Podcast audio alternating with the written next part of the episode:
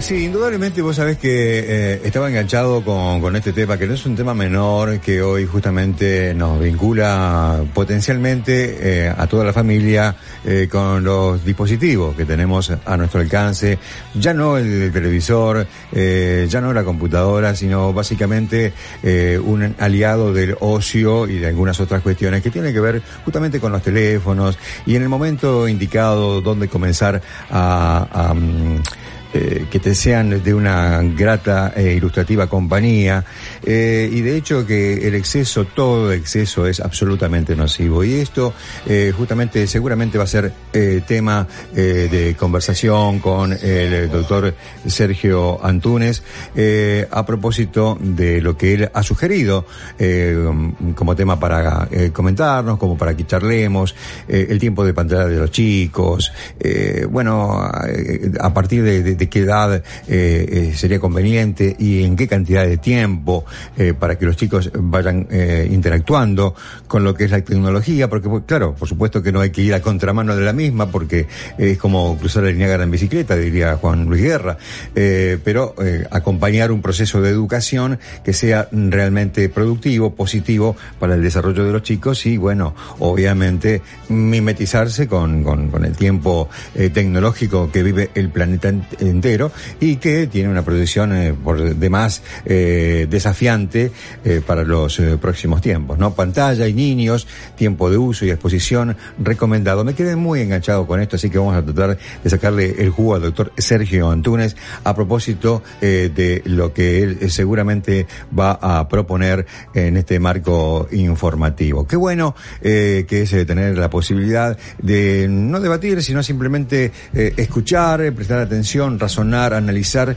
sobre estas, eh, eh, sobre estas cuestiones que hoy eh, son recomendaciones realmente muy interesantes y muy importantes y desafíos muy grandes para los padres que tenemos que de pronto, o, abuelos que tenemos que de pronto intentar acompañar una educación, una, un soporte ilustrativo que por otra parte a veces se hace absolutamente ilonino porque es luchar contra todo el sistema que te propone, es que es como la manzanita en el paraíso, viste, que te, la ofrecen, te la ofrecen y vos decís no, no, no, y terminás eh, mordiéndola y bueno, ahí, ahí estamos. ¿eh? Recomendaciones sobre contenidos digitales también para los chicos, eh, dentro de algunos aspectos que vamos a tratar de rescatar de la reflexión del doctor Sergio Antunes, que ya me han dicho está en, en línea, así que no vamos a tener más dilación al respecto y vamos a eh, darle primero, por supuesto, como él se merece, la bienvenida a este espacio. Doctor Sergio Antunes, un placer, un gusto eh, que estemos compartiendo un nuevo jueves con eh, tu segmento, el cual esperamos durante toda la semana, te confieso. ¿Cómo te va, Sergio? ¿Qué tal? Muchísimas gracias, Ricardo. Muy contento siempre de, de estar en este espacio. La verdad que el tiempo pasa vertiginosamente ya estamos de nuevo en, en, otro jueves, como bien decís, para tratar de, bueno, de hablar de temas que nos ayuden a, vivir mejor en familia, a revertir malas conductas y a afianzar las buenas conductas en cuanto a nuestro trabajo de crianza de hijos, ¿no? Sí, y educación de menores, ya lo sin duda.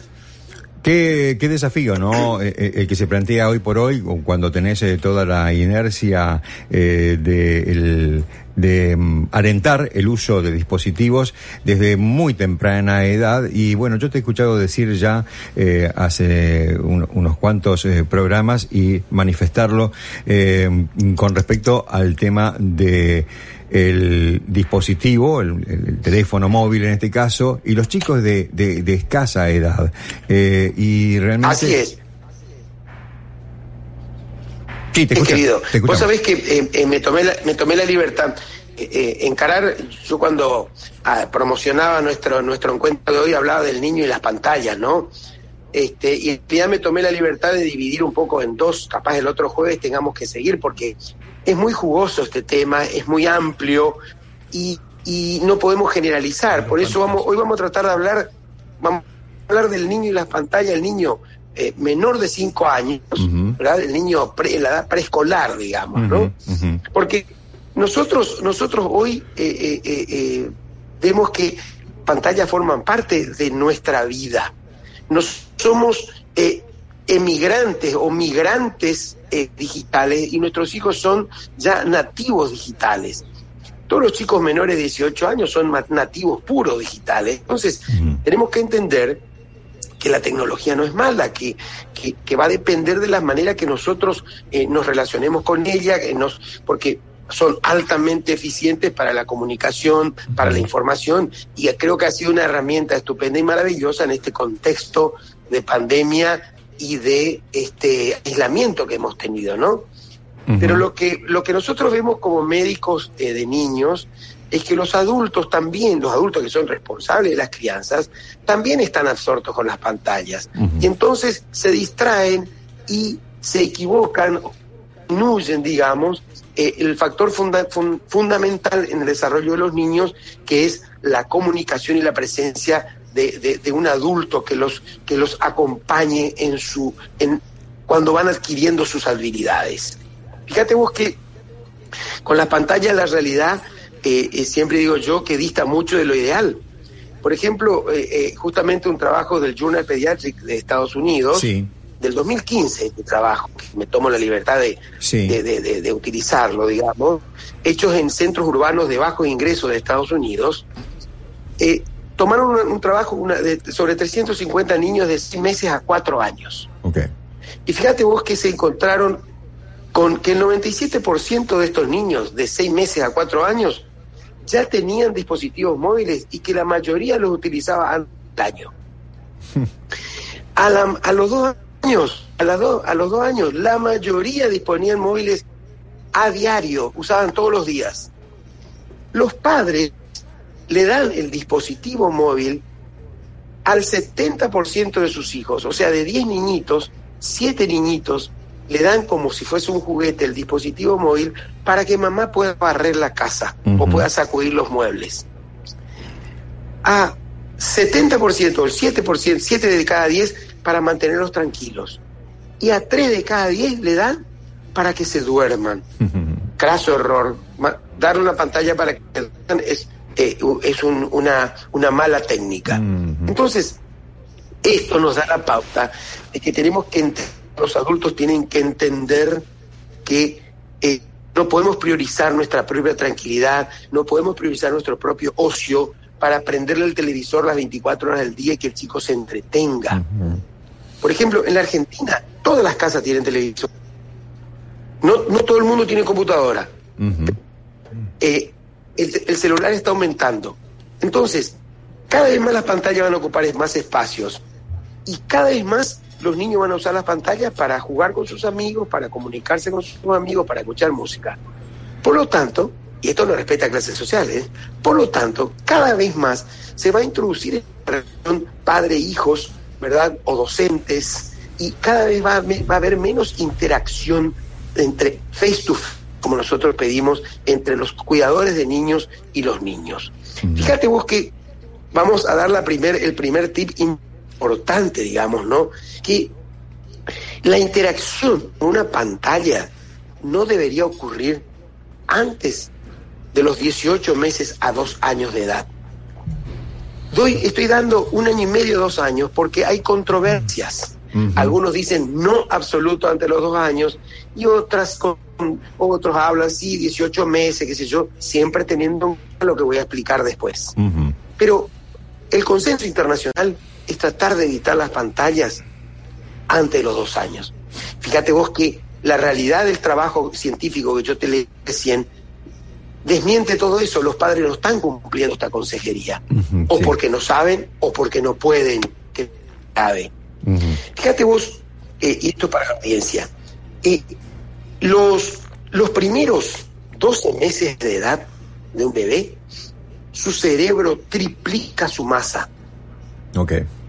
En el primer año de vida, el cerebro del niño triplica su masa. El sistema nervioso central, eh, todos los estímulos que recibe influyen en el cerebro. Las imágenes de pantalla difieren de las imágenes de la vida real, son planas, son tridimensionales, no están dando elementos suficientes para el desarrollo, de para la vida real del cerebro. si priorizamos las pantallas al encuentro humano. Hasta los tres años los están desarrollando el lenguaje y desarrollan, por supuesto, el lenguaje mejor con la vida real. Estas son cosas que están totalmente eh, eh, demostrados, digamos, ¿no? Entonces, tampoco la pandemia ayuda. Dos años le lleva al niño. Bueno, la, la, la, pandemia lo que ha hecho es no ha, nos ha demostrado, digamos, nuestra realidad, en lo que somos. Hemos, este, así como eh, hacemos agua en la capacidad del sistema de salud, eh, como vemos que no tenemos capacidad para responder un montón de cosas, también vemos que las familias eh, han reforzado sus virtudes y sus efectos. Entre las virtudes, aquellas familias que juegan juntas, que se ríen juntos, que interactúan juntas, están mejor. Aquellas familias en las cuales este, estaban de espalda contra espalda eh, y, las pantallas eran prioritarias y están peor. Aún así, aún así, eh, a, raíz de lo que, de lo que agregaron de, la, de la pandemia, ha sido maravillosa la pantalla por eso digo yo que la tecnología no es mala, sino cómo nos relacionamos con ella. Ha sido maravillosa la pantalla porque los bebés menores de dos años pudieron comunicarse a través de Skype o a través de, videollamadas con sus abuelos, sus tíos o sus parientes lejanos que nos pueden visitar, o en la misma ciudad incluso. Que eso sí está permitido, porque eso es una interacción con el otro. Hay gestualidad, hay voces. El chico está Además son periodos cortos. Entonces, en ese aspecto, se hace como excepción la posibilidad que un bebé de dos años, de un año y medio, de un año, participe, balbucee, reconozca a su abuelo por, a través de una pantalla, se comunique y juegue unos minutos para comunicarse. Entonces, eh, pero la pandemia realmente eh, nos ha puesto a prueba un motor de fortaleza, sin duda, ¿no?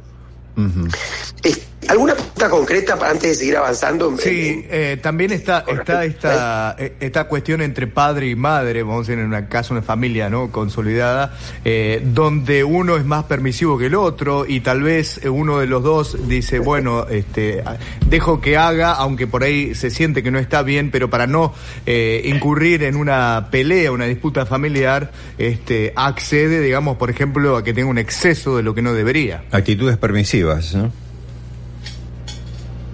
Sí, sí, sí, pero fíjate, el detalle que, que, está marcando él es fundamental. Eh, actitudes permisivas, pero que en realidad lo que eh, acá surge es que no hay un consenso de adultos. Ese es, ese es el problema en muchos aspectos de la educación de nuestros hijos.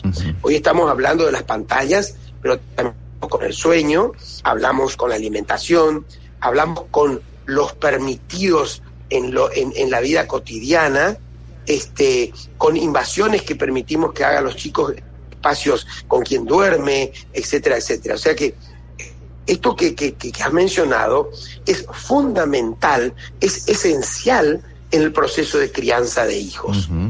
la, unión, la unión de los adultos debe ser asociativa. No existe ninguna pareja en el mundo que esté 100% de acuerdo. Odio. Gracias a Dios somos diferentes y por eso muchas veces nos complementamos mejor. Pero sí tenemos que lograr que en cosas fundamentales de la crianza de nuestros hijos, en los valores, en las reglas, en las normas, tratar de tener un discurso único. Porque al revuelto, ganancia de pescadores, sin duda. Entonces, termina ganando el niño merced a esa de consenso y bueno, lo que pasa es que mi señora le permite, doctor, lo que pasa es que mi marido, él toma gaseosa todo el día, doctor, ¿cómo quiere que, Juancito no tome gaseosa si mi marido compra y no pelear con gaseosas y no me quiero pelear con él? Y entonces va ocupando ese espacio, lo que no es correcto que ocupe tanto espacio, digamos. O sea que esto, nosotros los pediatras hoy en día incluimos en nuestra consulta eh, eh, preguntas tales como, eh, ¿cuánto tiempo Juancito y María están frente a las pantallas?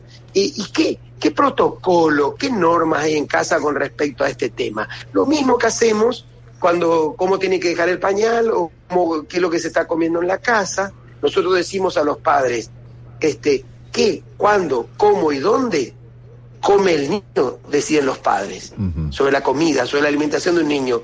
Es cuándo, cómo y dónde no decide el niño qué come, cuándo come, dónde come y qué come. Entonces, eh, tampoco que qué, cuándo, dónde y qué ve tenemos que decidirnos nuestros hijos, cuánto tiempo, qué lugar, etcétera, etcétera, ¿no? Así que esta pregunta es genial y fundamental. Si no hay consenso, tienden las pantallas siempre, a cualquier hora. Eso es un tema. Sin duda, sin duda, sin duda. Eh, los que abusan de pantallas se tardan más en realizar eh, tareas. Eh, también, de alguna manera, obstaculiza justamente el desarrollo más que favorecerlo. Sergio. Sí, sí, eso, eso está demostrado, sólidamente demostrado. normalmente una pantalla antes de los 24 meses, nosotros los efectos negativos que mencionamos son efectos negativos persistentes en el desarrollo del lenguaje. Eh, esto está muy demostrado incluso en eh, eh, los chicos tardan en incorporar lenguaje, estamos hablando menores de dos años, y después incorporan incluso hablar en neutro, hablan desde otro planeta, copian, digamos, modos.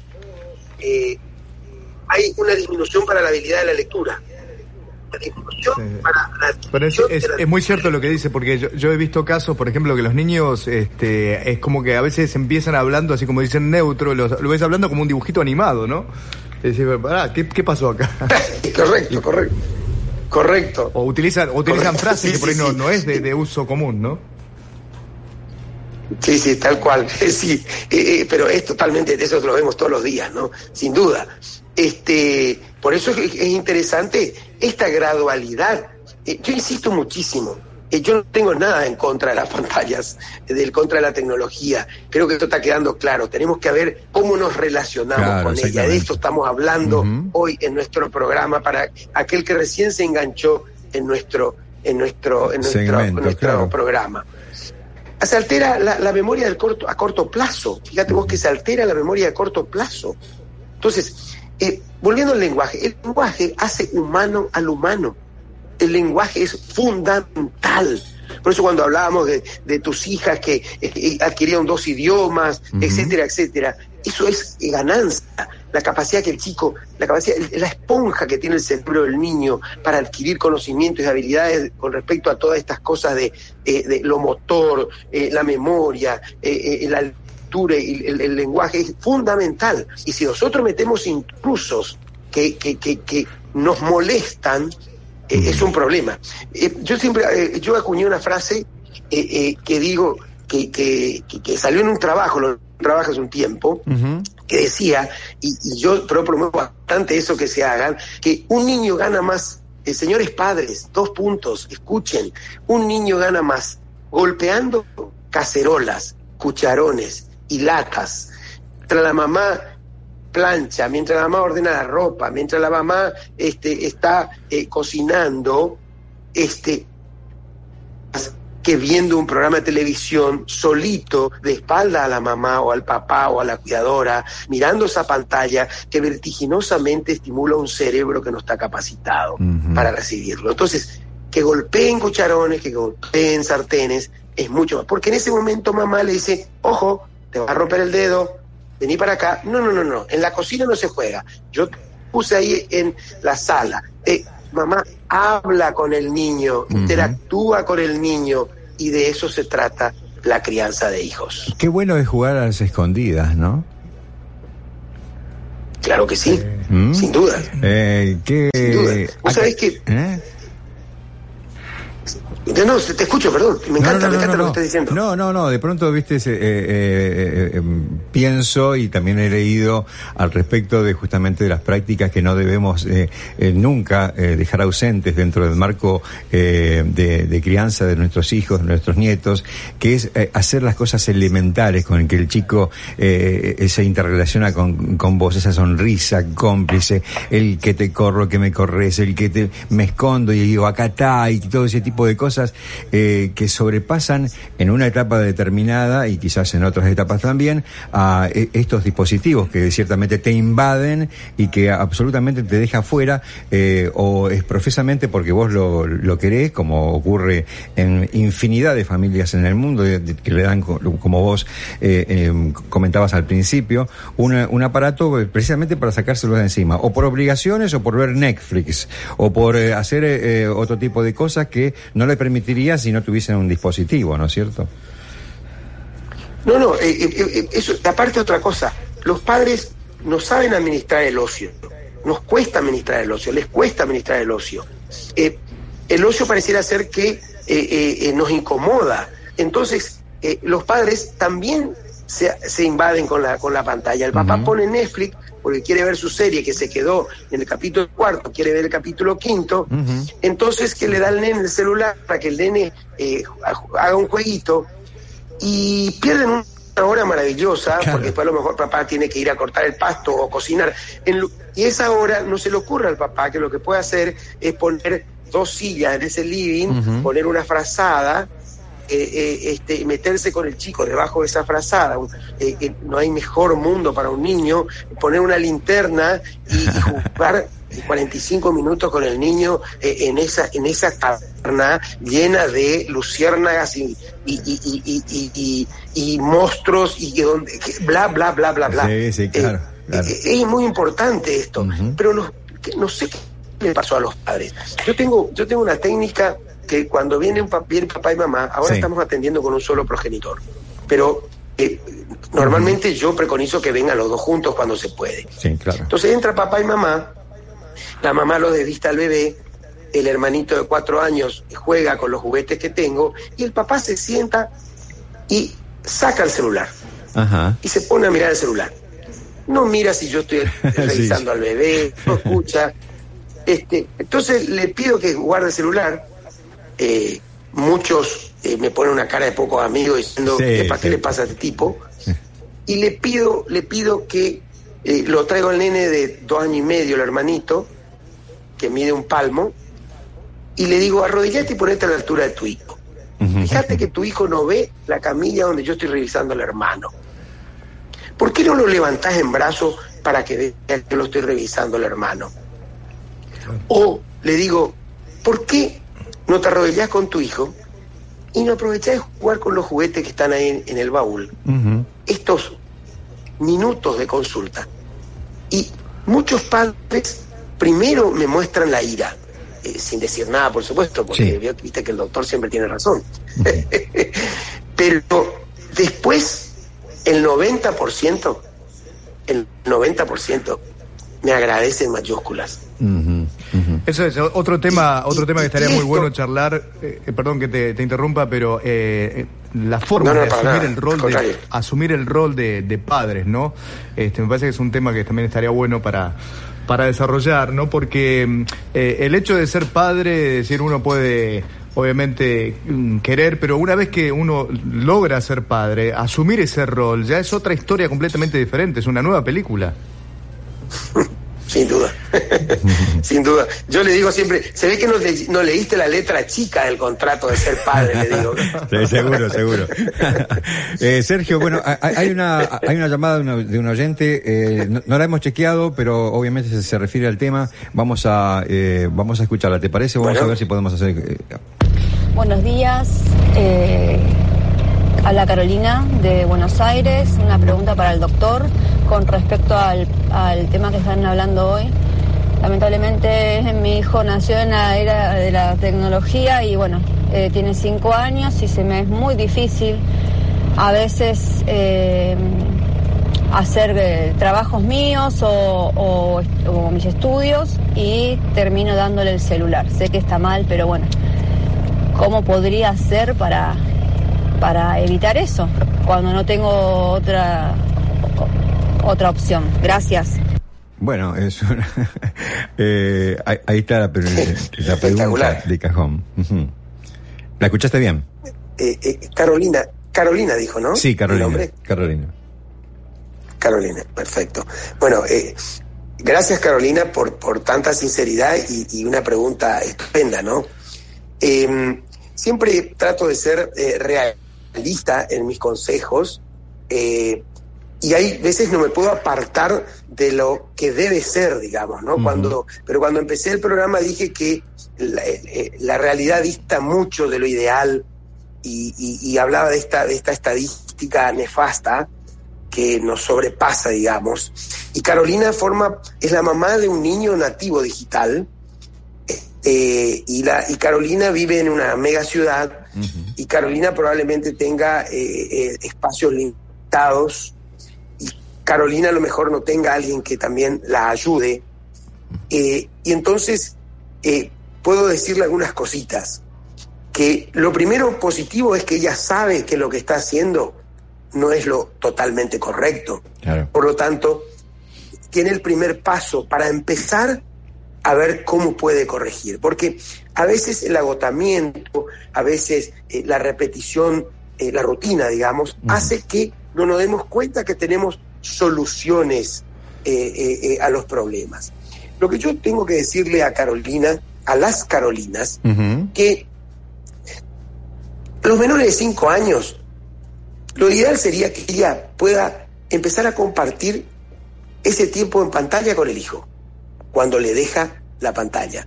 Ella le da para que él trabaje, o sea que Carolina está entre los siete chicos de a diez que mamá le da para que pueda hacer sus tareas. Eh, por lo menos que ese niño de Carolina no tenga ni pantallas ni internet en la habitación, que no tenga televisor en la habitación. Y si ese niño duerme con Carolina, porque Carolina es una mamá soltera, duerme a los cinco años con mamá, eh, y mamá tiene televisión en la habitación, es un problema. Por dos cosas. Juancito, de cinco años, ya no debería estar con mamá en la misma habitación. Es otro problema a resolver que tenemos que resolver en esta realidad de la vida cotidiana. ¿Por qué mamá tiene una vida de adulto en su habitación y Juancito no tiene que estar ahí? Si Juancito tiene una habitación, si tenemos la suerte de su espacio, no tiene que tener ninguna pantalla. Hay que encender los veladores y Carolina se tiene que tomar el trabajo de leer con él todos los días, por lo menos media hora. ¿No hay media hora en la vida de Carolina? Creo que sí. Cuando comemos, cuando lo bañamos a ese Juancito, cuando podemos jugar con él sin pantallas. No hay que darle la comida y ponerle una pantalla para que él coma. Es el mejor método para que haya trastorno de la alimentación. Entonces Carolina tiene que ver que la comida, el baño, el juego a la noche tiene momentos maravillosos para estar con su hijo. Entonces, estos son los espacios, más no puede hacer Carolina. Y si en algún momento dado tiene que darle, porque el chico tiene cinco años y puede ver pantallas, que no sean muchas horas. Calculamos que es una hora por día. Negociamos en dos horas por día. Está bien, negociemos en dos horas por día. Pero Carolina tiene que buscar otros elementos. Ojalá pronto se termine este, esta situación de aislamiento porque tener más ayuda externa, ¿no? Hay que promover el desarrollo de nuestros hijos la lectura que les decía, eh, como, como una dosis, es media horita por día. Si puedo leer más, obvio, acá no hay sobredosis, no hay sobredosis. Hay que leerle al niño, hay que leerle al niño hasta el tercer grado. Él ya está leyendo solo, pero sí, hay que promover la lectura. Cuando yo llego a una casa y miro que no hay, no hay periódicos, no hay libros, hay pantalla por todos lados, digo, mmm, sonamos. No es bueno eso. Mantener la televisión apagada cuando el niño está despierto de alguna manera Carolina se va a encontrar con su hijo. Y maximizar la conversación. Tratar de que él juegue con algunos rompecabezas y Carolina de vez en cuando le eche un vistazo y pueda interactuar con él. Yo estoy proponiendo un mundo de Heidi, un mundo del País de las Maravillas. No, no, no. No, no. Estoy proponiendo que los padres trabajen como padres. Eh, doctor Sergio Antunes, qué placer escucharlo. Eh, ¿Con qué eh, continuamos el, próximo jueves a propósito de este tema? Bueno, saboreemos. La vida es hoy, saboreemos el hoy. Ya lo pensaremos. Pero creo, pero creo, esta, esta es, esta es, esta es una serie, la serie Los niños y las pantallas, es el primer capítulo. Vamos, creo que vamos a seguir con el segundo capítulo de la serie titulada a ver. Los niños y la pantalla el próximo jueves en edades mayores, en edades mayores porque sigue el tema. Así que nos vemos el próximo jueves con los niños en las pantallas en, en escolares, escolares y adolescentes. Primera temporada. Un enorme abrazo para cada uno de ustedes. Primera temporada, muy, bien. Abrazo grande, Sergio. Gracias, Carolina, por la pregunta. Un mm. gusto. Chao, mm. querido. Chao, gracias, muy amable. El doctor Sergio Antunes se pasó por el aire de la radio.